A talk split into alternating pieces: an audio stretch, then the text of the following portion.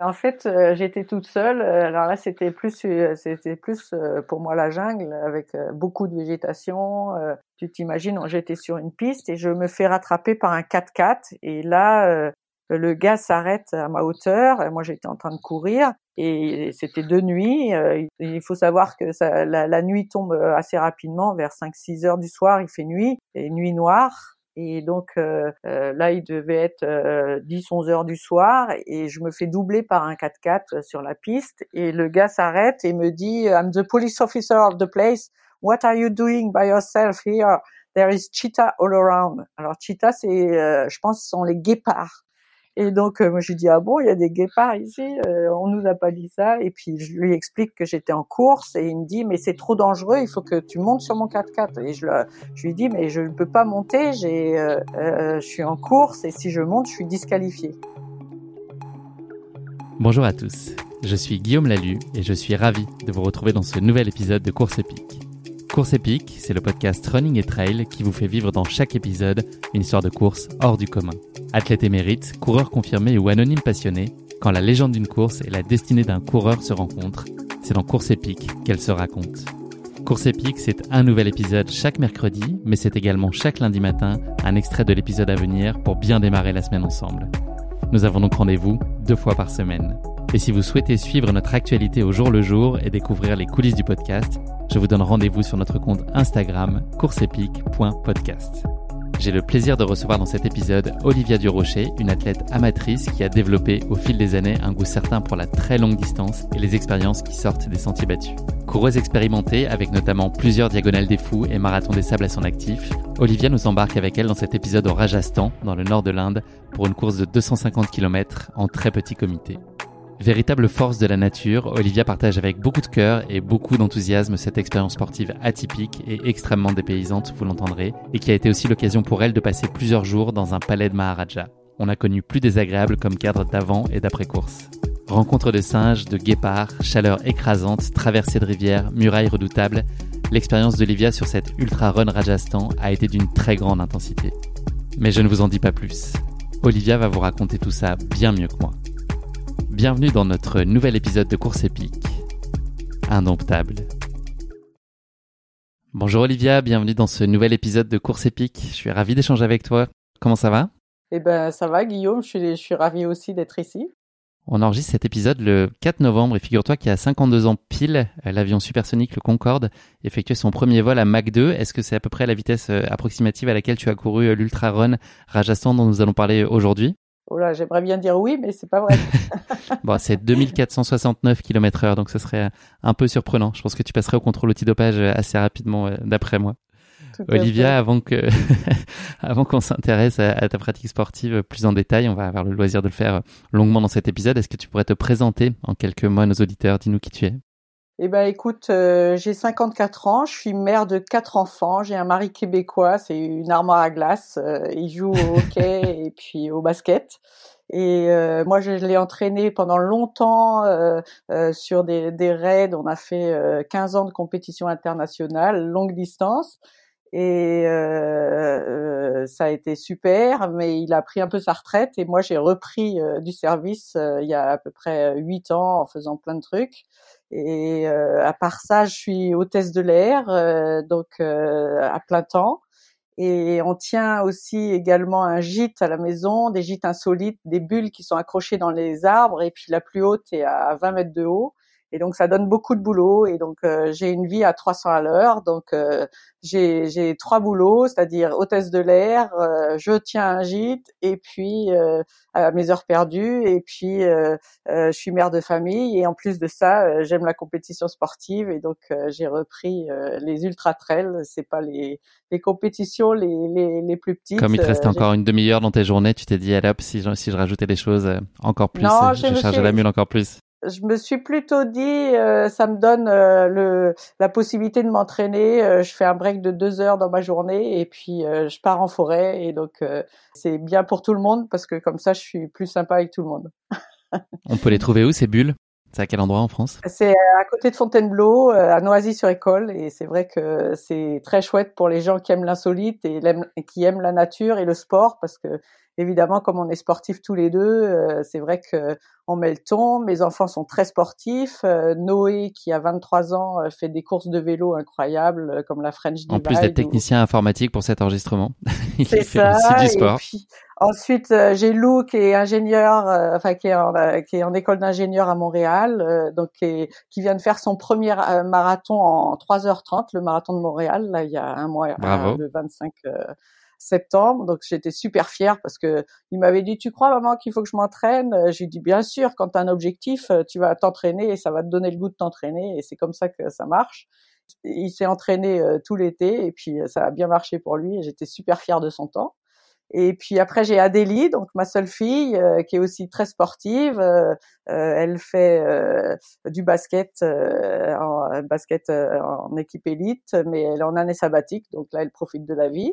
Et puis euh, mon petit dernier, Forest, qui fait du basket et du volet. Et tous les étés, je les emmène euh, faire des voyages euh, cyclo où on part, par exemple, le dernier en date, on a fait, on est parti de la maison et on a été à Copenhague, donc ça fait quand même 1500 kilomètres. Et le premier voyage que j'ai fait avec eux a duré, c'était Bâle-Budapest.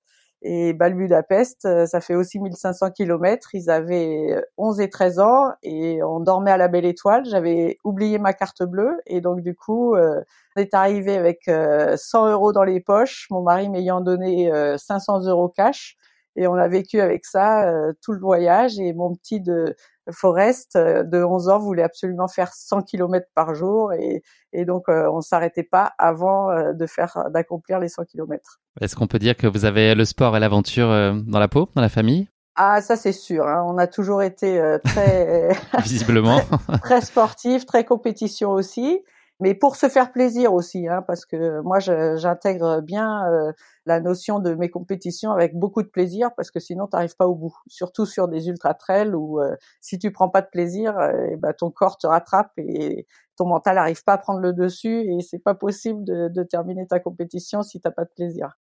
Est-ce que toi-même, très jeune, tu as baigné euh, dans les mêmes conditions sportives Ton environnement familial t'a poussé vers ça ou t'a incité euh, à pratiquer beaucoup ou à partir à l'aventure?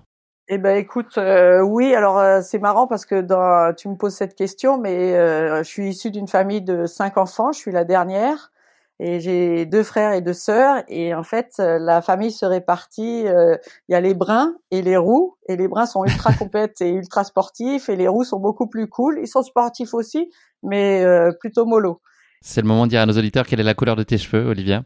Euh, ma couleur de mes cheveux, euh, bah là, c'est un peu changé, hein, mais euh, normalement, je suis une brune. voilà. On l'avait compris.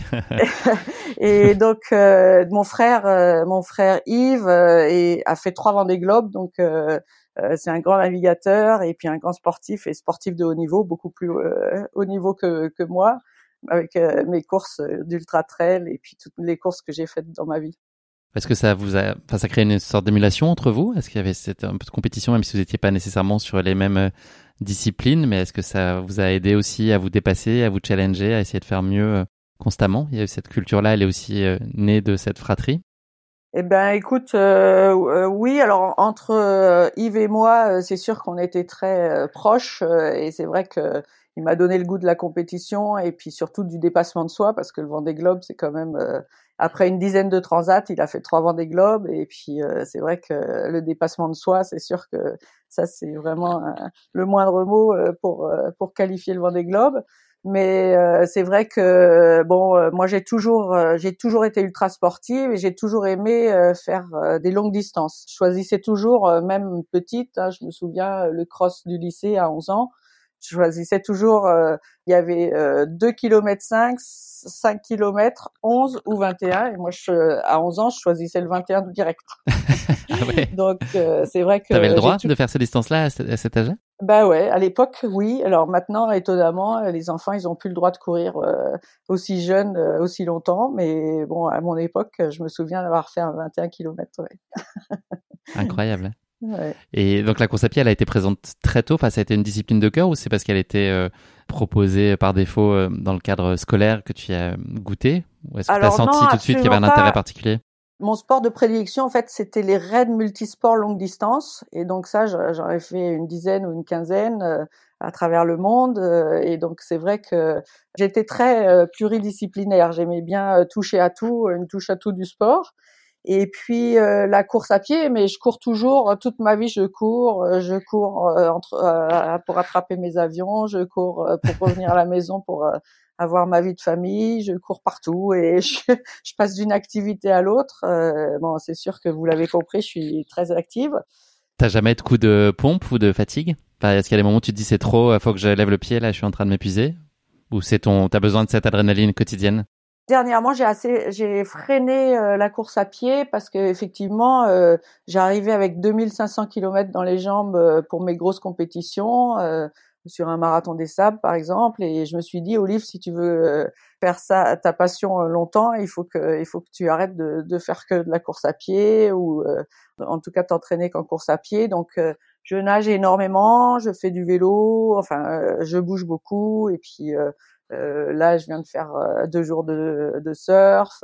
j'ai fait du bateau la semaine dernière. Enfin, je continue à être assez multi multitâche, mais c'est vrai que l'entraînement de fond, c'est quand même la course à pied, et puis euh, j'aime bien ça, et puis j'habite euh, juste à côté de la forêt de Fontainebleau, donc c'est vraiment génial. Mais euh, c'est vrai que l'esprit de compétition, on l'a dans la famille, les multisports, on l'a.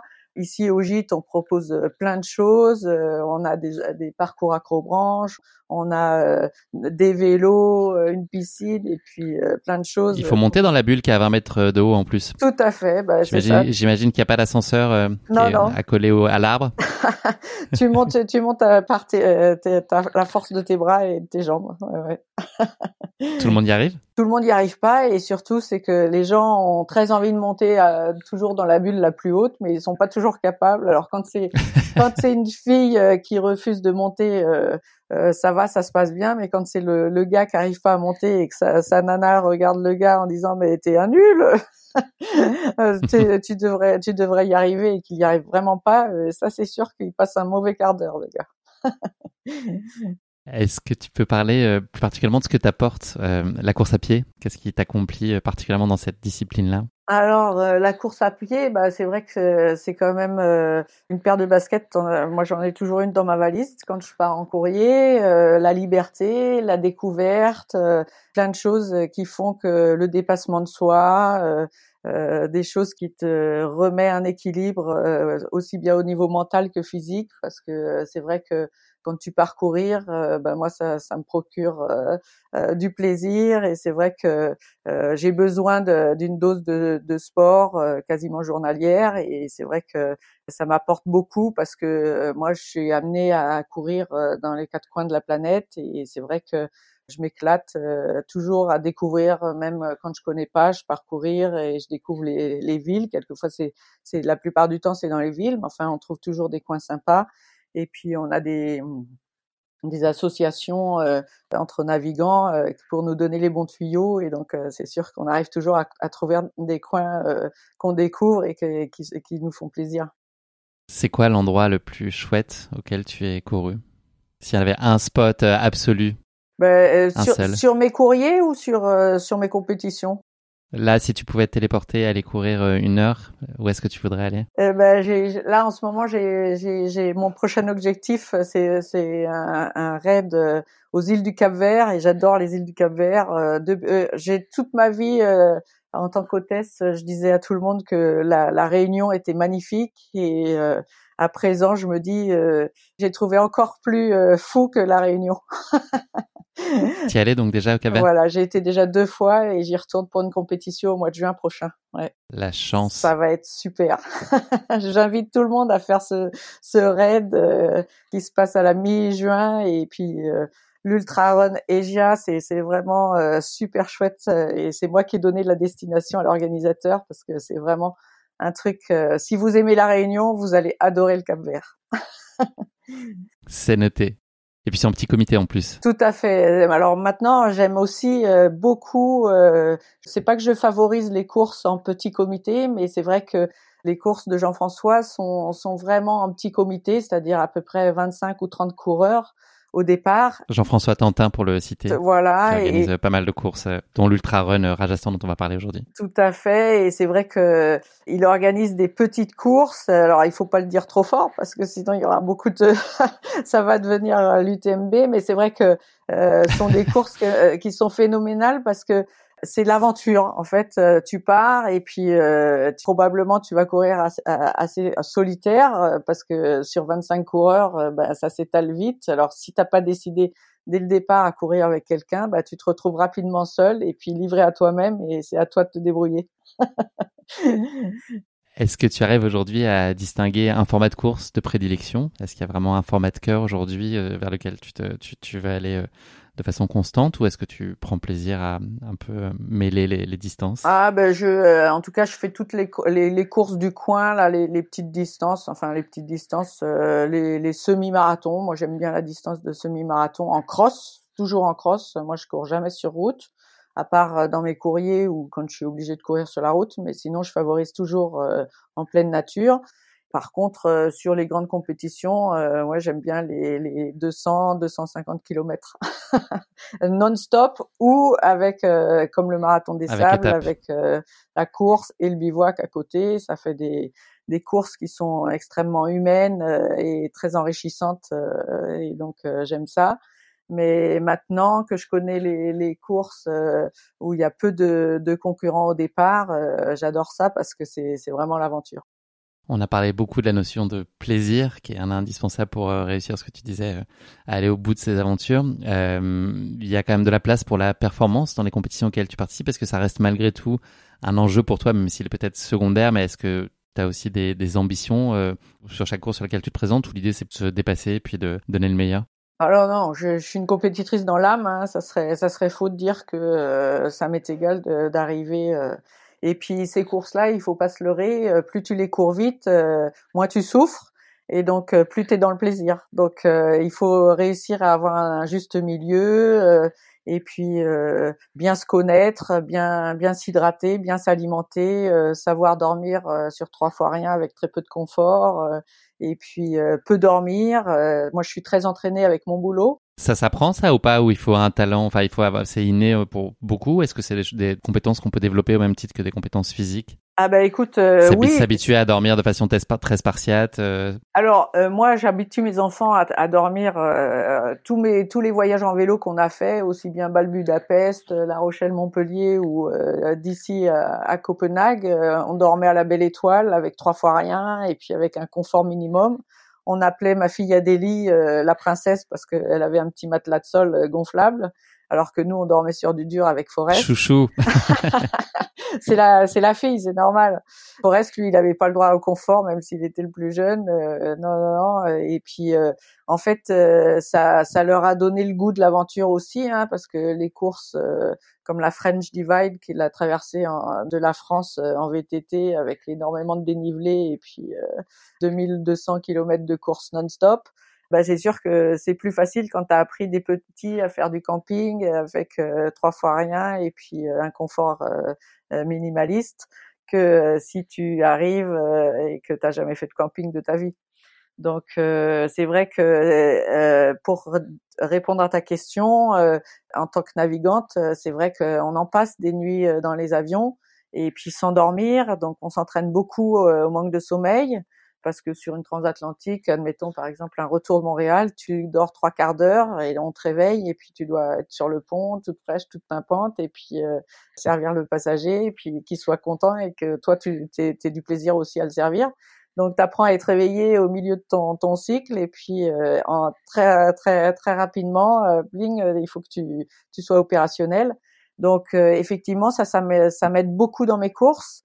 Et puis, je pense que tu peux aussi apprendre à faire des micro siestes. D'ailleurs, mon frère avec le vent des globes, euh, il apprend à faire ça et puis euh, il me donne des tuyaux et puis euh, c'est vrai que quand tu es fatigué sur un ultra, bah, fermer les yeux deux minutes, même si tu sais, tu même 40 secondes, quelquefois ça te redonne du peps. Et donc ça, c'est des choses qui s'apprennent. Et puis c'est vrai que le, mon métier m'aide beaucoup. J'ai un avantage énorme. Avantage compétitif lié à ton boulot. C'est ça, c'est ça, voilà. Olivia, euh, c'est quoi selon toi, enfin ta, vision en tout cas de la chose, les ingrédients qu'il faut pour qu'une course soit une réussite? Qu'est-ce qu'il faut y trouver absolument? Eh ben, écoute, je dirais que moi, il faut que j'ai du plaisir sur le la destination, que le format de course euh, me corresponde, euh, que ce soit euh, euh moi j'aime bien que ce soit un peu l'aventure, donc c'est vrai que maintenant je favorise les courses où il y a peu de concurrents euh, au départ, mais ça n'empêche pas, ça ne m'exclut pas de faire des, des, des grandes courses comme le marathon des sables ou d'autres courses.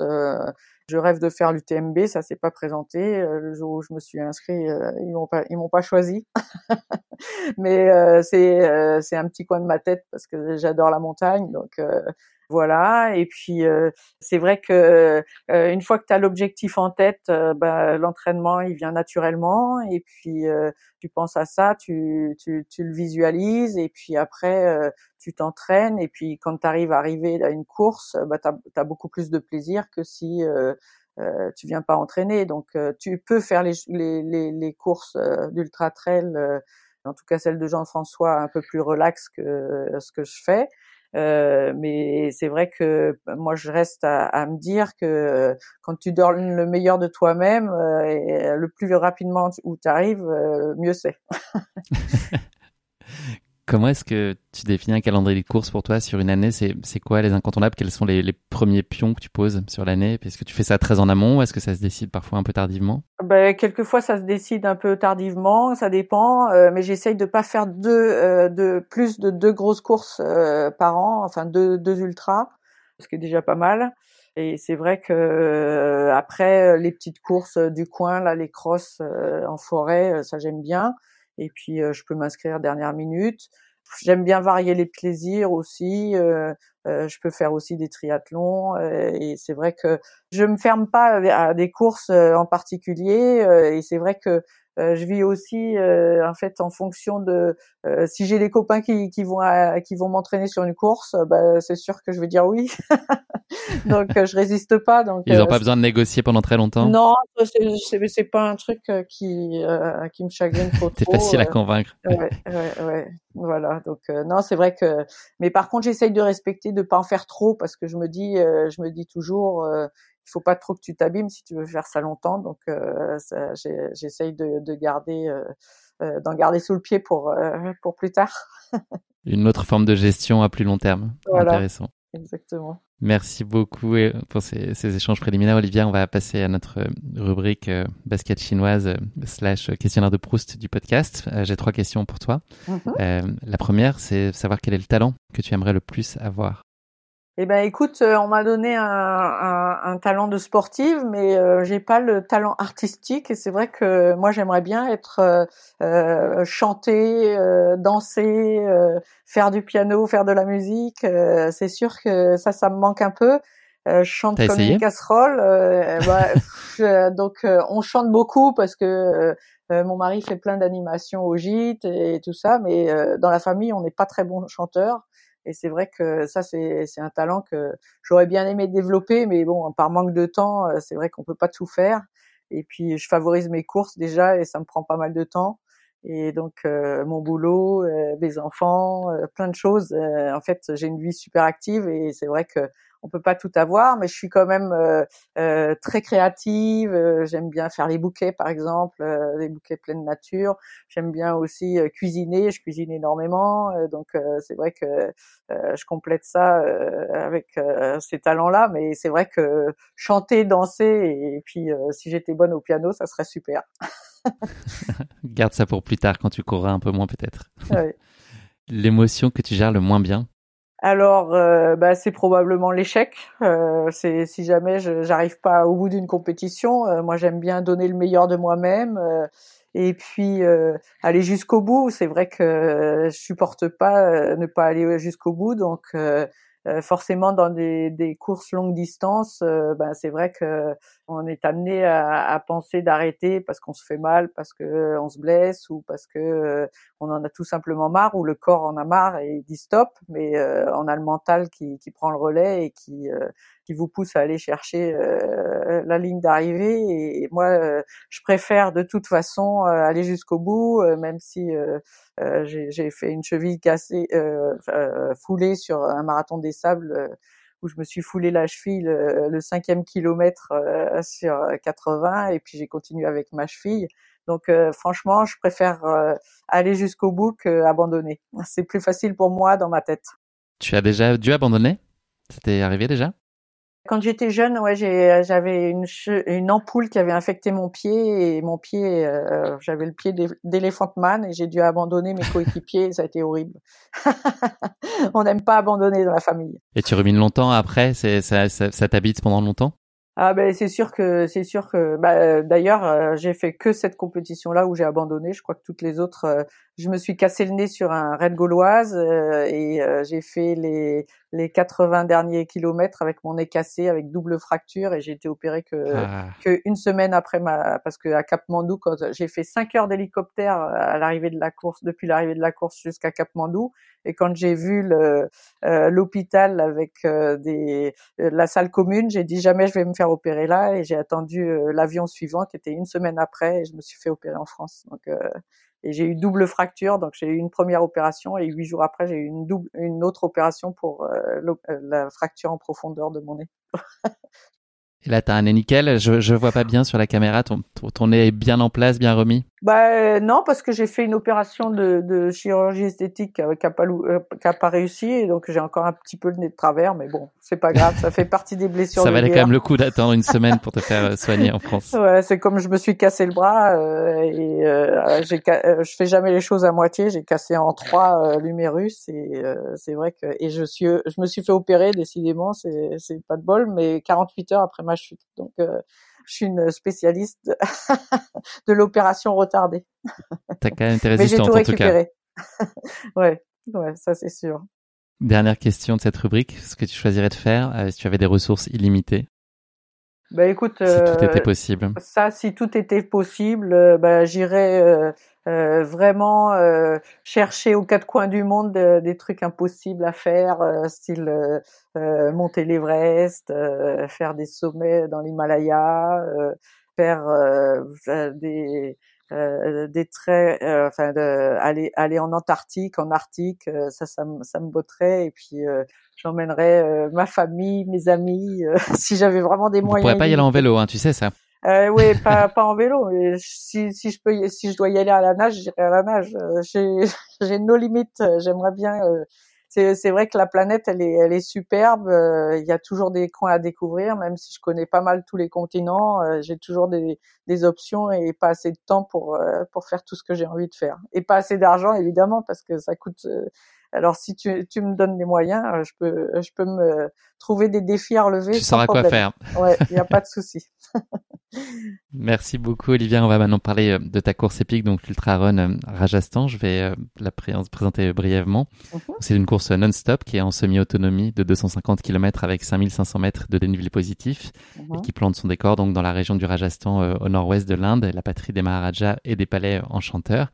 L'épreuve, elle est volontairement limitée à une trentaine de concurrents. Donc, en l'occurrence, vous étiez 28 en 2019 quand tu as pris le départ, l'idée c'est évidemment de préserver la dimension intime et puis l'esprit euh, de partage qui induit euh, les, petits comités nécessairement. Les compétiteurs donc présents sur euh, cette édition 2019 sont essentiellement français et francophones. Je crois qu'il y avait un Marocain, deux Belges et un Suisse. En tout cas, c'est ce que j'ai lu et qui complétait donc la, la, la délégation française, pardon le profil de concurrents est très divers. Il y en a qui viennent euh, pour la gagne. Et puis, euh, le fait d'avoir des barrières horaires qui sont finalement assez larges permet aussi euh, à tout type de coureurs de venir profiter de l'expérience et de vivre aussi à leur rythme ce voyage initiatique. En tout cas, comme point commun, je pense qu'on peut dire que tout le monde a cette soif commune d'aventure et de, de découverte. Mhm. La barrière horaire, c'est 108 heures. donc voilà, l'idée c'est vraiment de rendre cette expérience accessible à tous. Et donc vous avez le privilège de partir du Palais Royal de Ganerao, je ne sais pas si je le prononce bien, où vivent euh, toujours euh, le Maharaja et ses enfants, et c'est là que s'élance la course. Donc c'est un décor qui est digne des contes des mille et une nuits. Je l'ai pas vu malheureusement, mais c'est ce que j'ai lu sur le sujet. Et ce, ce, palais a été construit en 1606, tout en marbre et en pierre rouge, si c'est si juste. Mhm. Ensuite, il y a le parcours de 250 km. Il est découpé en 10 portions de 14 à 30 km où des CP relativement sommaires euh, sont proposés aux coureurs. Et puis l'essentiel du dénivelé se trouve plutôt sur le début de la course, sur les trois premières sections, avec notamment le tour de la muraille du fort de Kumbalgar, qui est la troisième plus grande muraille du monde. Donc je pense que dans l'esprit des auditeurs, il faut s'imaginer une muraille des Chines un tout petit peu plus petite, c'est ça C'est ça l'image qu'il faut avoir de ça? C'est une muraille qui fait 14 km et qui entoure le fort de, de Kumbalgar et en fait c'est complètement impressionnant. Alors euh, quand on est arrivé, euh, il y avait des touristes indiens partout. Euh, c'était d'ailleurs, moi j'ai loupé le, le, premier CP. Et donc je suis arrivée sur la muraille, je cherchais, je cherchais le CP partout et en fait il était noyé dans un, un millier d'Indiens qui, qui cachaient l'entrée du CP. Et donc il a fallu que je fasse demi-tour, euh, que je reprenne deux kilomètres en arrière euh, et j'aille euh, pointer au CP1. Et après, après un ravito où j'ai mangé une salade de thon qui m'a donné le peps pour attaquer. Je pense que j'ai attaqué la muraille vers midi en plein en plein cagnard. Et puis j'avais fait bien sûr le, le, plein de mes gourdes et j'ai l'habitude, grâce au marathon des sables, de boire très régulièrement. Et ça, c'est vrai que faut s'habituer par petites gorgées et puis euh, et puis après euh, dérouler et j'avais beaucoup de plaisir. Moi, j'ai adoré euh, cette partie, même si c'était très dur parce qu'effectivement il y avait le dénivelé, mais moi, j'aime pas les choses plates, donc c'est vrai que quand tu me fais monter, descendre des escaliers qui sont irréguliers, ça me rappelait un peu la diagonale des fous d'ailleurs. et c'est vrai que ça a été extraordinaire. et puis moi, j'ai déroulé, j'ai trouvé ça facile. Et euh, quand j'ai dit ça à, Jean-François ou aux autres coureurs, ils ont tous souffert. Ça a dû les énerver. ouais, c'est c'est bizarre. J'ai pas toujours les mêmes sensations que les autres, mais en tout cas, euh, moi, je me suis éclatée sur la muraille, euh, même si c'était en plein cagnard, il devait faire 40 degrés. Euh, j'ai vraiment adoré. Mm. On aura le temps de revenir un peu plus en détail sur, sur tout ce passage-là et sur, et sur ta course. Euh, et donc ouais, ça suppose aussi des marches. Enfin voilà, c'est un, un, gros morceau en tout cas. Donc vous avez compris euh, tous, euh, chers auditeurs, que c'est un décor enchanteur qui s'est offert à vous pour vivre une course qui était incontestablement destinée à être épique. maintenant que le descriptif de la course est passé, c'est un moment toujours un peu fâcheux de l'épisode, c'est la question qui pique, voilà, qui est en lien avec avec la course d'aujourd'hui. Donc cette question qui pique aujourd'hui, ça va pas être un hommage à question pour un champion, mais plutôt à la dictée de Bernard Pivot. Euh, je l'ai dit, cette course prend son départ depuis le palais d'un Maharaja. Est-ce que tu saurais m'épeler justement le mot Maharaja? Donc il y a deux orthographes qui sont reconnus par le Larousse, donc ça te laisse euh, une petite chance supplémentaire. Tu n'as pas le droit de regarder euh, sur Google en même temps. Non, non, j'écris parce que Maharaja, je sais pas. je vais dire des conneries et tu m'as, tu m'as piqué là. ouais, c'est une question qui pique un peu. alors Maharaja, je sais pas. M-A-H-A, R-A, J-A, je sais pas, et peut-être un H à la fin. Ouais, peut-être non. Il y a, alors, il y a deux versions. Donc ça, c'est une, des, c'est une des versions, effectivement. C'est celle que tu viens de, d'expliquer. Euh, et sinon, il y a Maharaja avec un D-J-A-H à la fin. Ah oui, bon alors celle-là, celle-là je, je la connaissais pas. Elle était plus ardue. Bravo, tu peux bomber le torse, euh, d'autant plus que tu as trouvé la réponse quand je te donne d'Inde Is, donc euh, je suis très très fier de toi. Euh, on va maintenant plonger dans ta course épique et tout ce qui a pu se passer en amont. En tout cas, bravo, tu t'es très bien tiré de, de cette question qui pique. Ouais. Est-ce que tu peux nous parler de ce qu'évoquait pour toi l'Inde? Est-ce que tu avais déjà eu l'occasion d'y aller lors de précédents voyage ou à titre, euh, enfin, à titre professionnel ou personnel ou est-ce que c'était euh, une pure découverte? Et puis si oui, quelle, euh, quelle image tu t'en faisais, quelle idée tu te faisais de, de l'Inde? Alors l'Inde, je connais bien parce que j'y vais souvent, mais je reste dans les capitales, c'est-à-dire que je connais bien Bombay, je connais bien Delhi et, et c'est un peu un peu ça, ma connaissance de l'Inde que j'avais avant d'aller au Rajasthan. J'étais jamais partie faire un voyage initiatique en Inde comme euh, ma sœur, par exemple, euh, qui m'avait raconté plein de choses sur l'Inde. J'avais plein de copains qui avaient été au Rajasthan, mais euh, moi-même, j'avais pas été plus loin que que ces deux capitales. Et donc, j'adore l'Inde, j'adore la nourriture indienne. par contre, la nourriture indienne, bah, c'est un peu dur quand tu fais la course parce que le piment, même dans leur soupe aux nouilles déshydratées, ils mettent du piment et c'est archi compliqué de manger quelque chose de pimenté euh, pendant une course euh, d'ultra trail. Parce que déjà tu as l'estomac qui est, qui est facilement en vrac, mais quand tu manges du piment en plus, ça te facilite pas la course. Donc moi, ça, c'est une, une, course dit en, en, en quasi, enfin, en autonomie pas complète, mais euh, moi, les, dans les ravitaillements qu'il y avait, euh, je trouvais pas mon bonheur et c'est vrai que j'ai mes secrets de course. je sais pas si je te dévoilerai, mais en tout cas, c'est sûr, c'est sûr que ce c'est pas euh, c'est pas basé sur euh, le Coca-Cola et puis les soupes déshydratées épicées, très épicées. C'était une première pour toi sur ce format-là de 250 km sans étape. Tu nous as parlé du marathon des sables notamment, mais c'était une première pour toi ah oui, alors euh, effectivement, c'était une des premières, euh, euh, c'était la première course. Alors c'est pas tellement vrai parce que j'ai trois diagonales des fous déjà, donc c'est ça, c'est vrai que c'est des courses sans, sans étapes. Mais dernièrement, c'était. Mais pas aussi longue. Bah, la, la, la, diagonale, c'était pas aussi long, oui, mais de 250, c'était ma première, ouais, en non-stop. Tu t'es inscrite seule à la course? Alors euh, non, euh, en fait, euh, j'ai connu les Inter sur le sur le marathon des sables et c'est lui qui, c'est Christian qui m'a parlé de cette course. Et moi, je lui dis mais t'es t'es, fou, tu vas faire le marathon des sables en avril et tu vas enchaîner avec cette course. Et puis plus je lui disais ça, plus je me disais mais pourquoi moi je la ferais pas? Et puis finalement, je me suis inscrite. Ça n'a pas été très très compliqué pour moi de de, de me motiver pour la faire.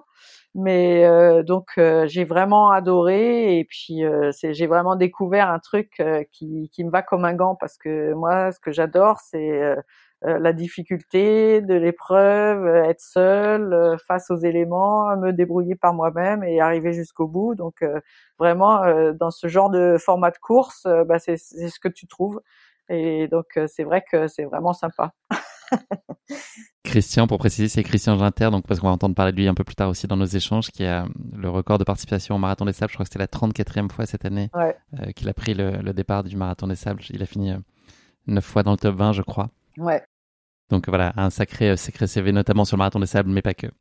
Est-ce que tu peux nous raconter euh, comment s'est mis en place ta prépa? Est-ce qu'il y avait des choses particulières à intégrer sur cette course-là ou est-ce que tu l'as préparée euh, comme tu as l'habitude de le faire sur les différents ultras ou sur le marathon des sables? Est-ce que ça a été sensiblement la même approche? Bah écoute, euh, c'est sensiblement la même approche. moi, de toute façon, la course à pied, bah, c'est pas que je l'ai dans la peau, mais c'est vrai que j'aime bien courir et, donc je m'entraîne toute seule. je j'ai pas de coach vraiment. je fais, je me connais bien.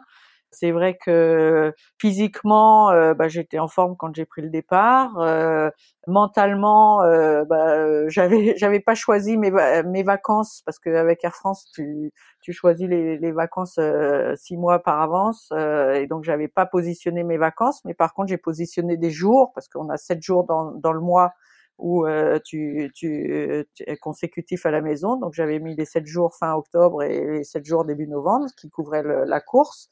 Et donc du coup, j'ai énormément volé euh, euh, avant euh, pour le boulot. J'avais fait quatre vols, un Wuhan, qui était une destination que personne connaissait. C'était juste avant le Covid.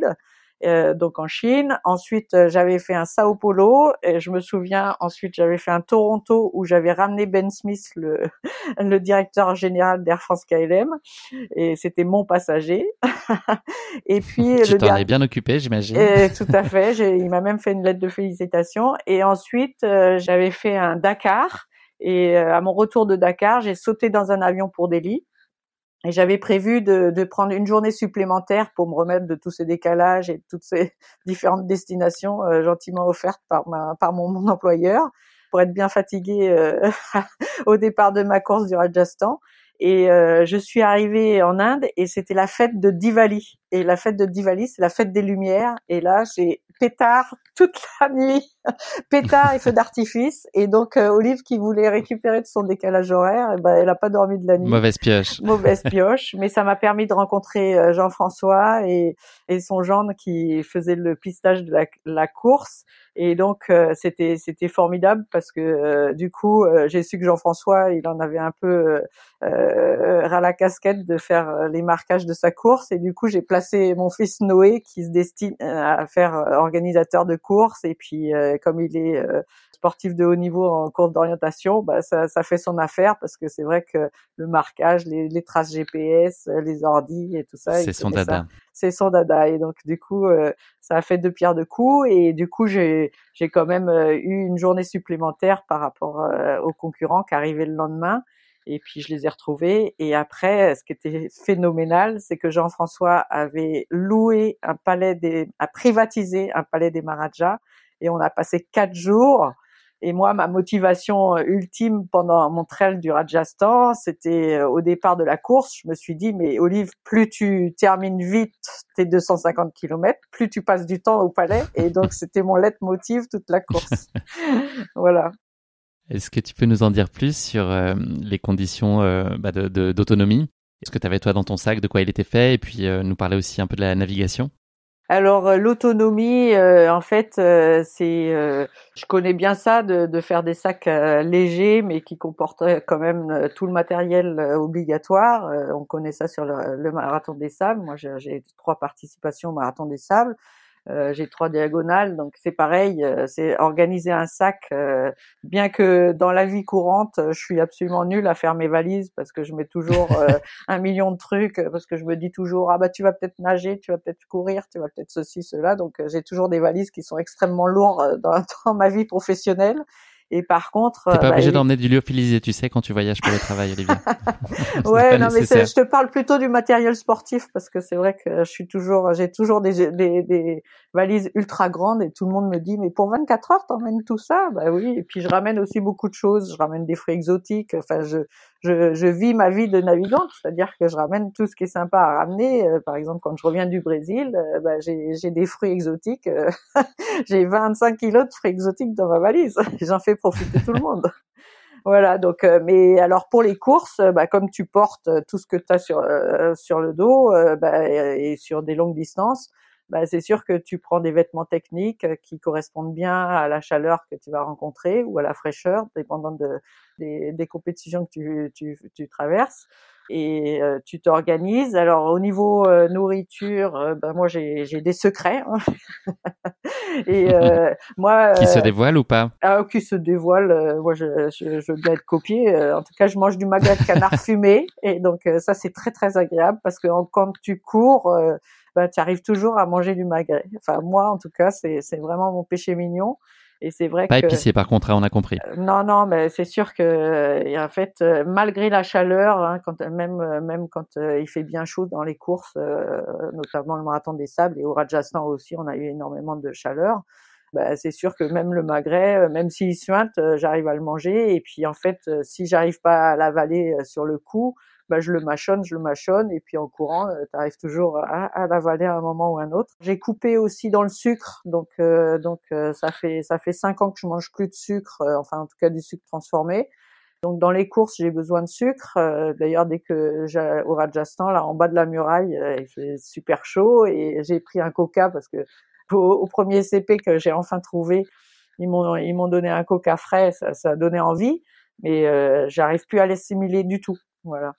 Et puis euh, l'hydratation, euh, j'ai des poudres. Alors les poudres énergétiques, euh, c'est plus sucré, mais c'est vrai que changer le goût de l'eau, parce que à force sur des longues distances, souvent l'eau, bah, t'en bois moins parce que t'as moins le goût d'en boire. Donc quelquefois je me mets des poudres et ça, ça me donne un coup de boost aussi. Et puis euh, sinon, euh, bien euh, une pommade pour les pieds aussi, pour et puis de quoi soigner ses pieds aussi, une trousse indispensable de, de premier secours pour si tu as des ampoules qui commencent pour bien les soigner. Il faut bien se connaître parce que c'est sûr que sur des longues distances, bah, tu as vite mal aux pieds et puis si tu t'occupes pas de tes ampoules, euh, bah, tu de plus en plus mal aux pieds, donc tu as moins en moins de plaisir et as, donc tu n'arrives pas à, terminer ta course, donc c'est c'est pas bien calculé. Donc il vaut mieux s'arrêter, euh, bien s'occuper des pieds, bien sécher tes ampoules, euh, même si ça fait mal un petit peu au début, après c'est beaucoup plus c'est bénéfique. Sur la navigation, tu peux nous en parler un petit peu, le balisage et les traces? Alors euh, au Rajasthan, euh, le balisage, il y avait des, flèches euh, peintes soit au sol, soit sur les arbres ou sur les murs. Il y avait des petites flamèches qui étaient luminescentes à la frontale et puis qui étaient roses quand de jour. Et le troisième balisage, c'était des confettis. Donc on a une marque GPS sur ma montre et puis t'essayes tant bien que mal de de pas te planter ou de limiter les plantages parce que c'est vrai que bah, c'est sûr que quand tu, il y a, y, a, y a, un dicton en course d'orientation qui dit euh, mieux vaut euh, marcher dans la bonne direction que courir dans la mauvaise, et c'est totalement vrai. Surtout sur du longue distance, euh, t'as pas envie de faire des, ne serait-ce que 5 kilomètres de, de, de détour.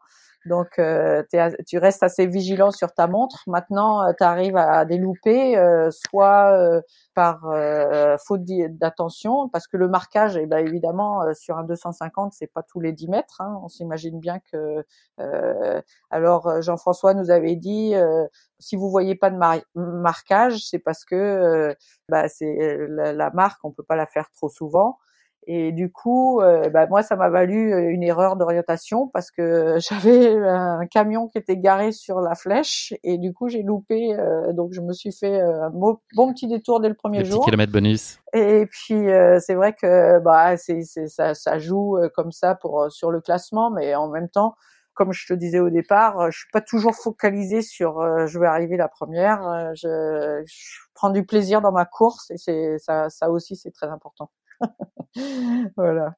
Ça y est, nous sommes le jeudi 31 octobre 2019, c'est le grand jour. Est-ce comment tu te sens euh, à l'approche imminente du départ? Là, tu as passé euh, quelques jours en amont dans des conditions euh, privilégiées. Ça, tout, se passe bien. T'es pas trop frustré de pas pouvoir porter ton déguisement d'Halloween comme c'est le 31 octobre? Ça va? Ah non, là ça. déguisé en ultra runner, ça, ça, te va bien? Non, en fait, c'est le jour de la libération. Hein. Quand c'est le, arrive le jour de départ, ça fait longtemps que tu t'entraînes, t'as qu'une envie, c'est de partir. Hein. Donc moi, j'étais plein bonheur. Euh, j'avais qu'une envie, c'était de passer la ligne de départ et puis euh, et puis faire ma course. Et j'étais vraiment à milieu de penser à Halloween. Et j'ai vécu euh, ma, ma, course pleinement et avec beaucoup de satisfaction de prendre le, le, départ.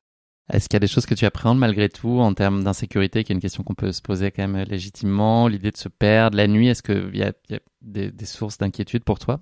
Ou en tout cas de, des points d'interrogation au-dessus de ta tête? Alors, euh, des, des, points d'interrogation peut-être, mais alors euh, moi j'ai quelque chose qui, qui me porte, c'est que j'ai jamais peur de rien. Euh, ça, ça paraît un peu prétentieux, mais j'ai pas peur du noir, j'ai pas peur des gens, j'ai pas peur des animaux, et Dieu sait si j'en ai vu sur le Rajasthan. Euh, euh, j'ai franchement, et j'ai pas peur d'être seule non plus. j'ai plutôt peur de me perdre plus que quand quand tu commences à être fatigué et que tu t'es un peu écarté de ta euh, en fait, il faut que je mange, il faut que je me pose, je mange et puis euh, je repars sur de bonnes euh, bonnes bases. Mais c'est vrai que des points d'interrogation, bah évidemment, hein, on regarde ses concurrents, on se dit bon bah voilà, elle, elle me fait un peu peur, et puis les autres moins, et puis si je me bats toute façon, je me bats avec moi-même. Et puis euh, l'important, c'est que euh, pour ma première course ultra euh, de 250, j'avais pas d'objectif vraiment, mais je, me connais. une fois que tu es dans la compétition, tu es dans la compétition et tu as envie d'arriver au plus vite. Mais ça ne m'obnubile pas non plus de le classement. Les premières heures de course, tu nous en as parlé, donc il y a cette petite erreur, ce petit loupé au croisement avec la voiture qui était devant la flèche. Ensuite, il y a eu la muraille du fort aussi, dont tu nous as expliqué euh, que ce moment de bravoure, toi, tu t'en es sorti euh, finalement euh, beaucoup mieux que les autres, malgré un petit peu de temps perdu là aussi. Mais le ton magique est passé par là, t'a permis de, de, t'extraire de, de, cette, de cette muraille. Est-ce que c'est très dépaysant pour toi d'évoluer dans les décors? Qu'est-ce que tu vois? Est-ce que si tu pouvais nous projeter un peu et, être un peu les, les yeux des auditeurs Est-ce que tu pourrais nous dire dans quel type de décor tu as évolué une partie de cette première journée?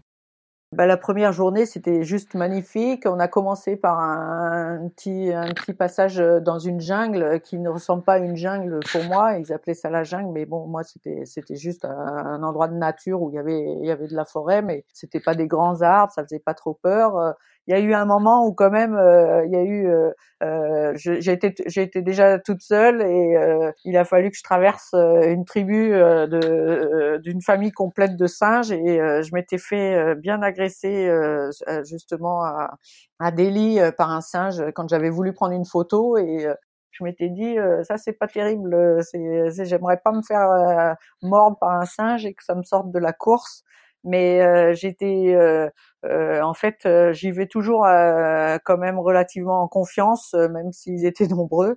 Et donc je suis passée à travers et tout s'est bien passé.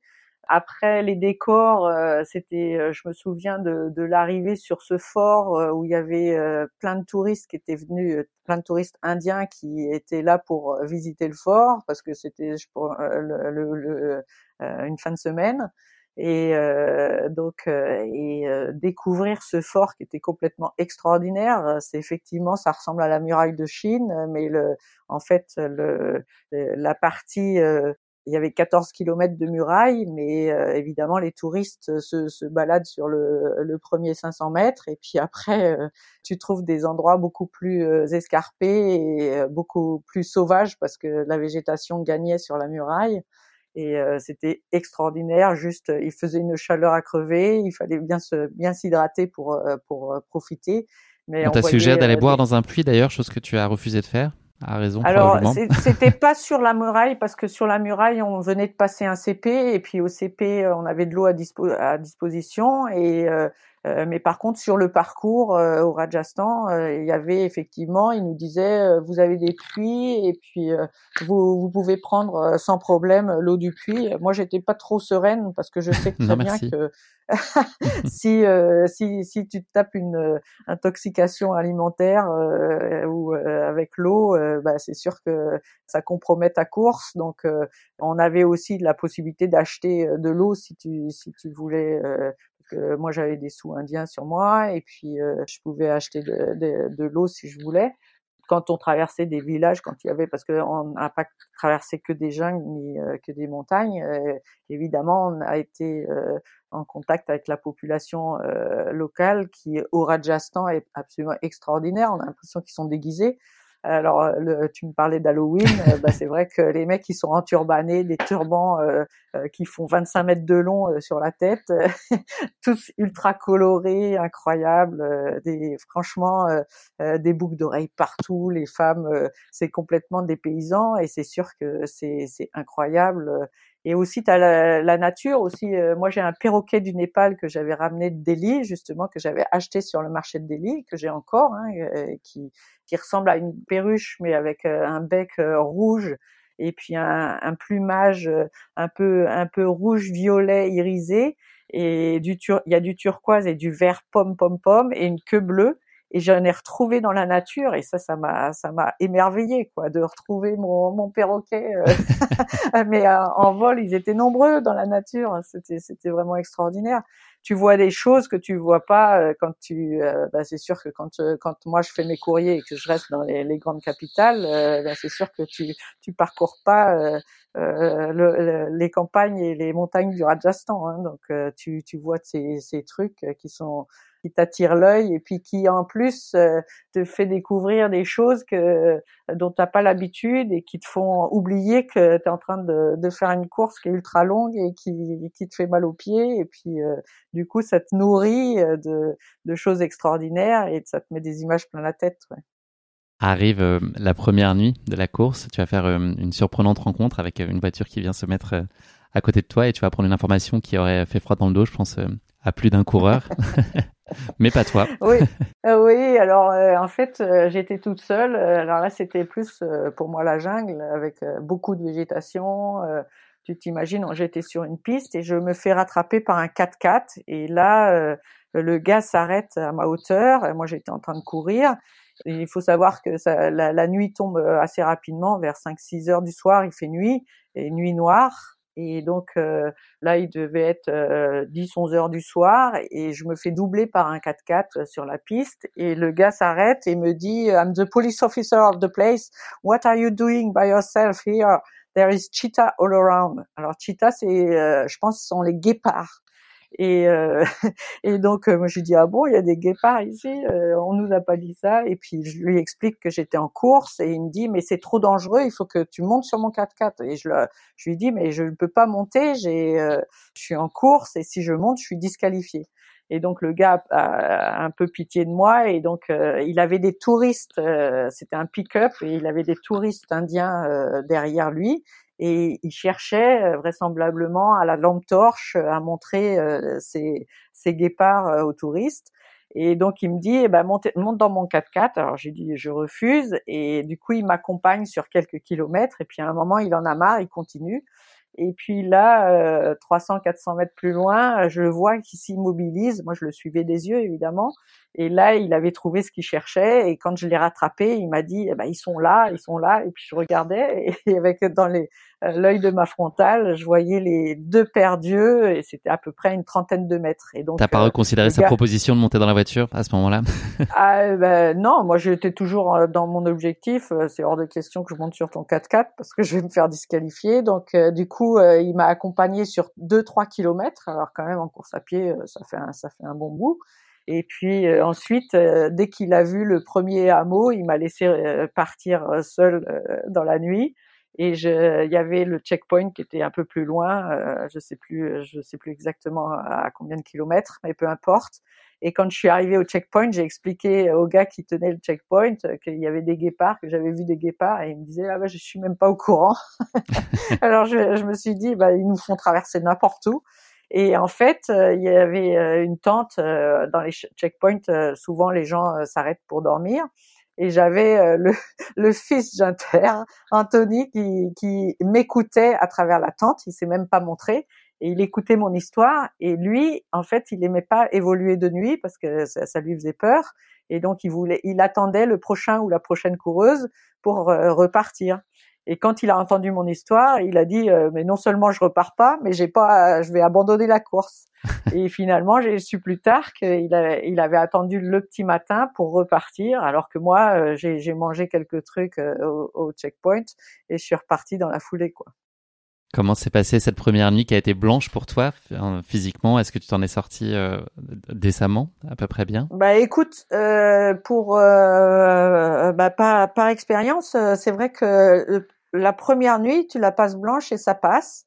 Et puis dès que tu vois le jour euh, arriver, bah c'est vrai que ça t'aide, hein, c'est sûr que. Et puis tu reprends comme si c'était une journée normale mais c'est vrai que tu as une journée, une nuit blanche dans les pattes, mais c'est la deuxième nuit où ça commence à coincer parce que euh, ben, c'est sûr que la deuxième nuit, ben là, t'as, t'as, t'as, comment, tu, tu te fais rattraper par le sommeil. Tu peux te faire rattraper avant, hein, je dis pas. Moi, j'ai dormi la deuxième nuit, j'ai dormi trois heures en tout sur la course.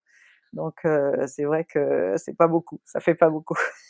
c'est une course que tu as vécue, bah, notamment sur cette deuxième journée aussi, euh, globalement en solitaire. C'est aussi ça que tu viens chercher? C'est un plaisir pour toi d'avoir ces moments de recentrage, d'introspection où tu es seul? Eh ben écoute, en fait, j'avais pas décidé de courir seul, ça s'est trouvé comme ça, mais en fait, j'ai adoré ça parce que c'est sûr que seul, t'as pas un rythme imposé par l'autre, parce qu'évidemment sur ces, ces ultra trails, euh, bah t'es pas forcément à la même vitesse, euh, même si tu cours avec quelqu'un, il y en a toujours un qui est plus vite que l'autre et tout ça. Et donc euh, c'est vrai que j'avais un sentiment de liberté qui était hyper agréable parce que c'est vrai que bah, quand tu es livré à toi-même, bon la, seule chose c'est qu'il faut que tu, tu fasses attention à, à, ta route pour pas rallonger et pour pas trop se planter. J'ai fait quelques erreurs d'orientation mais pas grand-chose. J'avoue que j'ai été plutôt euh, assez sereine euh, quand euh, j'avais la trace GPS jusqu'au moment où je l'ai plus parce que j'avais plus de batterie. Maintenant, euh, c'est vrai que euh, moi j'aime bien. Euh, j'avoue que j'ai absolument pas peur de courir seul, même si au Rajasthan, pour c'est sûr que ça a mauvaise réputation. Hein, c'est sûr que l'Inde, pour une femme toute seule de nuit en plus, ça, ça a été le cas malheureusement pour deux coureuses d'ailleurs sur une. Oui, il y a deux coureuses qui qui se sont fait embêter parce qu'on a traversé un village des locaux qui qui avaient beaucoup bu et il y a, y, a, des coureurs qui se sont fait et puis il y a, deux filles et pourtant elles étaient ensemble. Et euh, je pense qu'elles ont elles ont euh, traversé le village de nuit et elles se sont fait euh, courser. Elles ont eu très peur. Et elles ont d'ailleurs appelé le, on a la possibilité d'appeler sur notre portable l'organisation de course. Il leur a stoppé la course et qu'il les a remis le lendemain à l'endroit quand il faisait jour. Et c'est vrai que ça, ça, ça, ça m'aurait pas plu, parce que j'aime pas être interrompu dans le dans la course. C'est vrai que c'est pas facile après de repartir. T'es moins chaud. Enfin, t'es t'es plus dans le, la même la même. T'es sorti de ta course, ouais. ouais, t'es sorti de ta course. il vaut mieux il vaut mieux le faire en continu, quoi. La chaleur, elle est toujours écrasante. En témoigne l'état de l'asphalte ce, ce jour-là aussi. Ah oui, alors là, c'est sûr que j'ai eu un tronçon où j'ai j'ai couru euh, avec un, un coéquipier, euh, euh, Benoît, et c'est vrai que lui, il m'a dit, mais il fait tellement chaud, on voyait l'asphalte qui, qui fumait, il fait tellement chaud que moi je préfère m'arrêter, dormir, puis repartir à la fraîche. Et moi, j'ai dit, euh, ben, moi, si je m'arrête de dormir, je vais pas dormir déjà. Donc, euh, moi, j'ai continué. Et c'est vrai que euh, il faisait, je sais pas, 40, 45 degrés. Et c'est vrai que là, on a eu très très chaud. Ouais. C'était pas hyper long. C'était style deux, deux, trois heures, mais quand même, c'était en plein cagnard, plein, plein après-midi. ouais, on est chaud. Est-ce que tu as le sentiment d'avoir le temps d'échanger ou de te connecter, même juste par des regards avec euh, les locaux, enfin les Indiens qui sont sur place? Est-ce que tu as aussi ce temps d'échange humain où tu es quand même très dans ta course et, tu avances et tu t'en mets plein les yeux, certes, mais tu as moins d'échanges Ouais, dans, les, dans, la, dans la course, euh, il y a les enfants, il y a beaucoup d'enfants en Inde, euh, y a, la population est très jeune, donc euh, il y a beaucoup d'enfants. Bon, alors il y a ceux qui piquent les flamèches, alors ça va leur expliquer que... On a leur nom. ben, j'aimerais bien, parce que j'aimerais bien que tu les retrouves, parce que pour moi qui voyais les, les gamins qui tiraient sur les flamèches, je me disais, les pauvres, ceux qui sont derrière moi, c'est sûr que la fin de course, ça va être difficile. Alors à un moment, euh, je me suis fait dragouiller euh, un mec en, en mobilette qui s'arrête, qui voulait absolument que je monte sur sa mobilette et tout. Et j'ai dit euh, non. Il t'a pas dit qu'il y avait des guépards, non? Euh, Non, il, il m'a dit est-ce que tu es célibataire Est-ce que tu veux venir faire un tour? Moi, je t'emmène, je t'emmène où tu veux. j'ai dit non, mais moi, moi, je suis bien là où je suis. Tu me laisses tranquille. Mais bon, j'ai pas. J'aurais pu me sentir agressée, mais en tout cas, moi, je l'ai pas pris comme tel. c'est vrai que finalement après il est parti hein, le gars et puis euh, c'est sûr que la population euh, locale elle était complètement ahurie elle avait jamais vu des coureurs et puis euh, c'est vrai que on les surprenait hein, c'est sûr qu'avec nos, nos, attirails moi j'ai des j'ai des gourdes pipettes qui viennent comme des antennes là c'est vrai que c'est ils nous ils nous prennent pour des extraterrestres quoi tu as développé une technique euh, toute particulière. Je ne sais pas si tu as déposé un brevet là-dessus pour euh, franchir les rivières, pour préserver euh, tes pieds. Euh, oui, alors bah, ça, ça dépend des gens, mais moi j'ai des pieds qui sont assez sensibles et c'est vrai que maintenant j'ai trouvé une bonne crème, mais avant je souffrais beaucoup d'ampoules et c'est vrai que je voulais surtout pas ou le me mouiller les pieds ou en tout cas le plus tard possible et donc euh, la deuxième journée, plutôt que jouer la gagne, euh, je me disais de toute façon euh, l'élite féminine elle est bien devant, je la rattraperai jamais et tout, et je vais, j'ai plutôt favorisé des passages à guet. Et donc du coup à chaque rivière, on avait, il n'y avait pas énormément d'eau non plus, mais euh, ça m'a pris beaucoup de temps et ça, je me disais c'est sympa pour les copains de derrière parce que comme ça ils se mouilleront moins les pieds. J'espère qu'ils ont bien profité de, de mes ponts euh, que j'ai fait en pierre euh, pour pas se mouiller les pieds. C'est cadeau. Ouais, ouais c'est cadeau. À t'écouter, on a l'impression que c'est une course qui a été maîtrisée jusqu'à maintenant et qui se passe de façon très sereine. Est-ce que tu as malgré tout quand même des moments euh, plus difficiles que d'autres Est-ce que tu te poses la fameuse question de pourquoi je suis là euh, Enfin voilà, est-ce qu'il y a quand même des, petits coups de pompe? Et si oui, comment est-ce que tu les as, euh, as répondu à, ça? Ben, des coups de pompe, tu en as toujours. maintenant, moi, je reste à dire que moi, j'aime ces courses et donc j'ai beaucoup de plaisir et que même quand je suis dans la difficulté, c'est d'ailleurs les moments que je préfère. Donc plus c'est dur, plus j'aime ça. Donc c'est vrai que tu as beaucoup d'hallucinations, énormément d'hallucinations. À chaque fois que tu vois, tu, tu vois plein de personnages, tu, tu transformes un caillou, un arbre, un truc. Tu te dis ah bah tiens c'est marrant, je, je m'attendais pas à voir des gens là. Et puis en fait tu arrives à, à deux mètres et tu t'aperçois que c'est de la nature quoi. et donc en fait le manque de sommeil te fait halluciner et c'est vrai que bah c'est sûr que sur 63 heures de course, tu dors 3 heures. enfin, en tout cas, moi, c'était mon cas. tu es sûr que tu as tout le temps, tout le temps des choses qui t'apparaissent et qui te disent mais non, mais tu rêves, Olive, parce que tu t'aperçois que c'est ton imagination qui travaille fort. Euh, donc les coups de pompe, euh, oui, euh, tu as, des moments que tu préfères, des moments où tu as froid, par exemple, quand je me rappelle le, le, au petit matin, là, le dernier petit matin, c'est sûr que faisait un peu frais et puis et puis j'avais un peu mal aux pieds, donc plutôt que d'attendre le CP, je me suis arrêtée et puis j'ai soigné mes, mes pieds, mes ampoules. Et puis euh, une fois que j'ai atteint le, le CP, euh, j'ai continué. Donc euh, t'as pas forcément les, les, coups de pompe là où t'aimerais les avoir. quelquefois c'est avant. Et donc bah, si si t'es trop fatigué ou si tu te paumes, bah tu tu te mets sur un caillou et puis tu, tu dors le temps que tu veux et puis tu repars. Mais euh, en fait, moi, j'ai toujours le mental très fort. Euh, c'est ma, c'est ma façon à moi de, de me protéger sur ces courses. Euh, c'est-à-dire que j'aimerais tellement pas abandonner que je préfère mourir sur la course que, que d'abandonner. Donc, c'est pas ça quand même.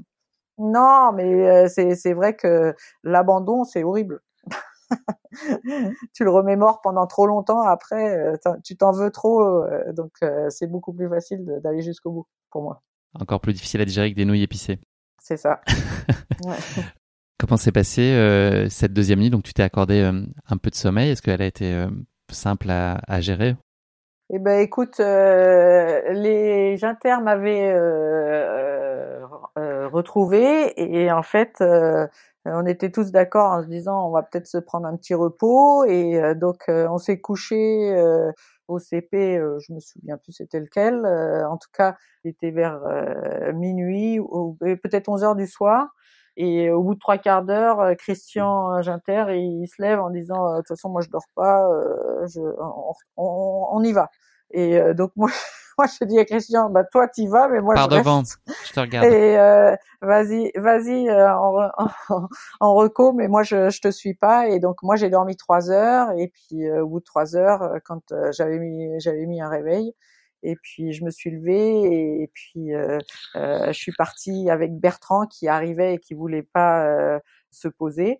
Et du coup, euh, j'ai fait une heure avec Bertrand. Le, mon seul regret, c'est que Bertrand, il avait encore de la batterie et j'ai pas pu, j'ai pas eu l'idée de lui faire charger euh, ni ma montre ni mon portable.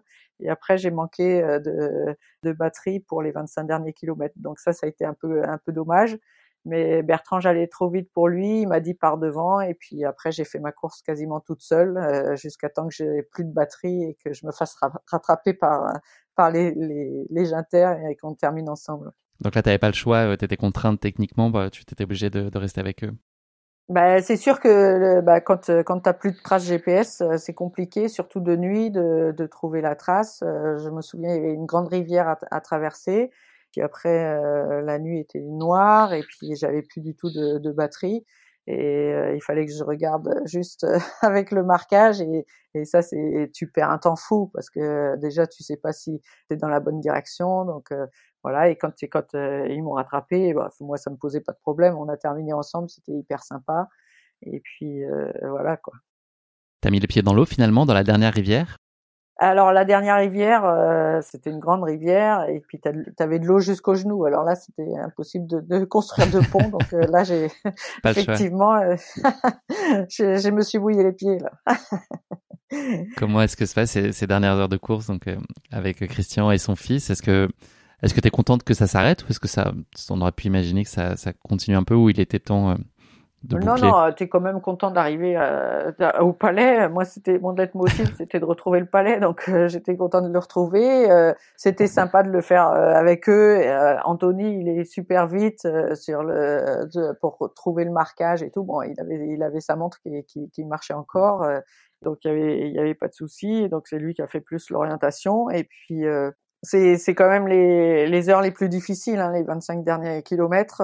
faut pas se leurrer sur un 250 euh, ou comme toute euh, course longue, euh, c'est les, les, derniers les derniers bornes, ça te paraît des, beaucoup plus long que, que, que normalement.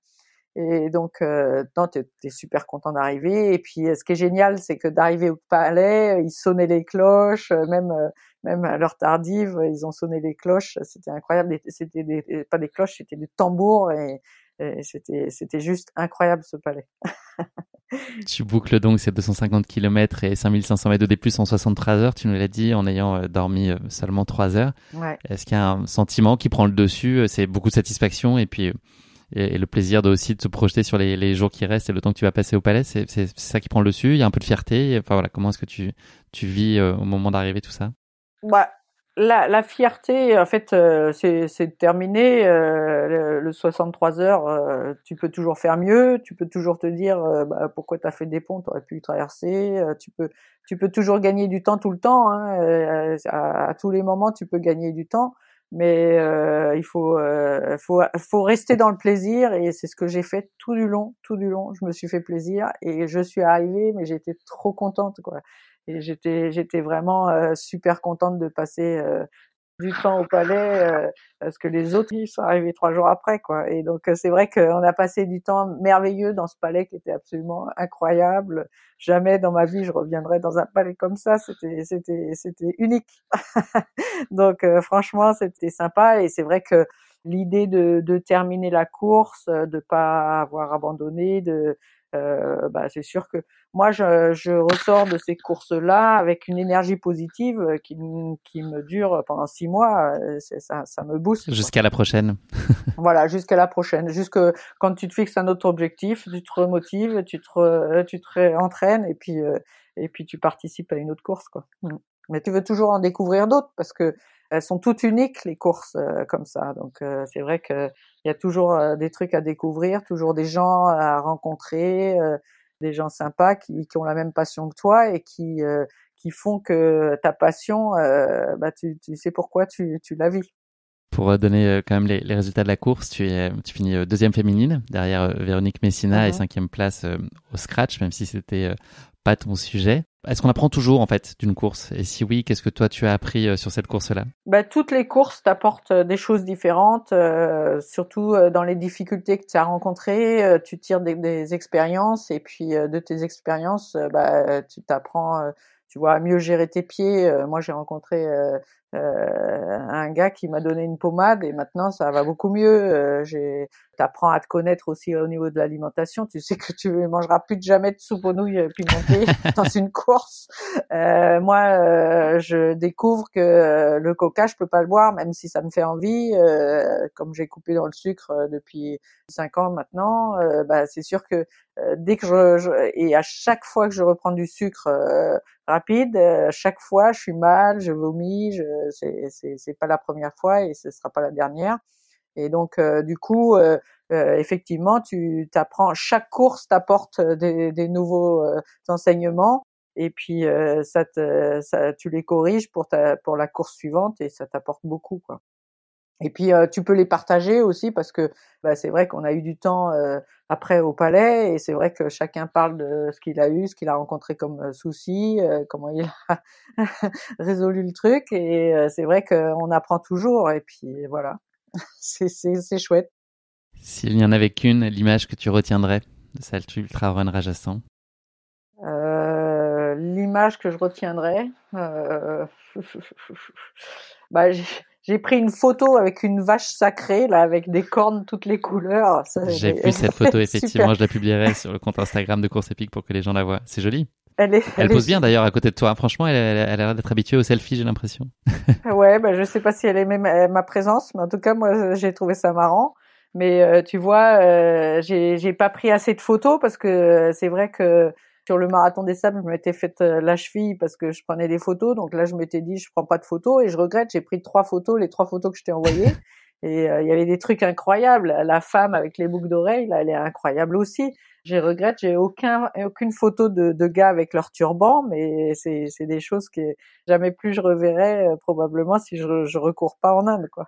C'est un tout en fait. Tu gardes des images plein la tête et puis tu revis ta course, des moments. Euh, la muraille, c'était complètement euh, phénoménal, quoi. Tu reviens dans la muraille bah, après avoir fait tout le tour, c'était c'était incroyable. Tu reviens dans un endroit hyper touristique alors que tu t'es tu t'es tapé des escaliers euh, dans des trucs euh, improbables où tu voyais à peine où est-ce qu'était l'escalier tellement il y avait des pentes qui poussaient. il fallait te frayer ton chemin. non, c'est c'est c'est vraiment t'as des t'as des images plein la tête. Hein. C'est sûr que je peux pas tout décrire, mais c'est c'est vrai que quand tu arrives dans les villages et que t'as les enfants qui te court après, euh, ça, te marque aussi. c'est génial. Olivia, je te propose de conclure cet épisode, non pas avec le mot de la fin, mais avec le motto de la fin. Donc voilà, une, devise, une phrase un peu totem, qui serait l'illustration de ta philosophie de vie, la façon dont tu envisages, toi, aujourd'hui, euh, la course à pied ou ses aventures. Eh ben, écoute, euh, je te dirais que plus l'épreuve est difficile, plus plus je prends du plaisir, en fait. Il peut y avoir une fin à ça? Est-ce que tu vas chercher toujours forcément plus ou à un moment tu vas te dire que ça n'a plus de sens? Non, je m'explique, euh, je peux m'expliquer. Euh, plus je, je, je, tire au fond de moi euh, toutes mes ressources, plus tu t'accomplis. Bah, plus plus ma satisfaction est grande, plus plus ça me fait kiffer, plus plus c'est intéressant. Tu vois, par exemple, au marathon des sables, quand il faisait 60 degrés dans les dunes, quand je suis revenue, je me suis dit waouh, t'es capable au livre de, de, de, courir avec 60 degrés. Alors que à la base, j'aime pas la, la chaleur. Hein. J'ai une peau de rouquine avec euh, des taches de rousseur. Je prends hyper mal le soleil.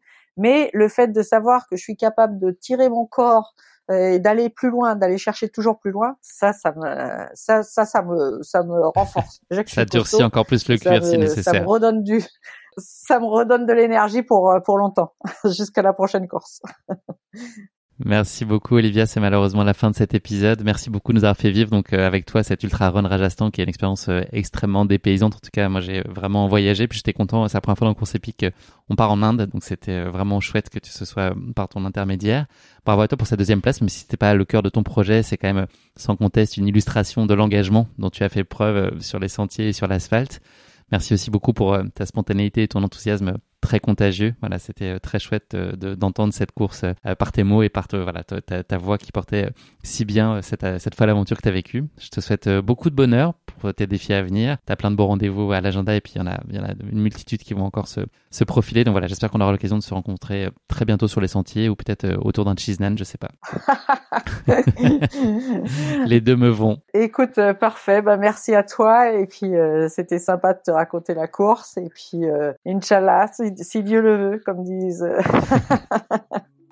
Et bonne course au Cap Vert, profite bien, on attend les photos. D'accord, merci. Si tu promets de faire attention à ta cheville quand même. Oui, oui, oui mais en fait, euh, bon, c'est un peu récurrent, mais euh, ça, ça, ça, ira. De toute façon, euh, j'aime. Tu sauras gérer, on a, on a vu ça. J'aime les défis.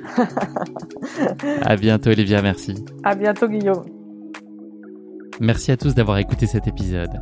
Si vous l'avez écouté jusqu'ici, c'est qu'il vous a probablement plu, alors n'hésitez pas à le partager autour de vous et également à vous abonner, à noter et à rédiger un avis sur votre plateforme d'écoute favorite.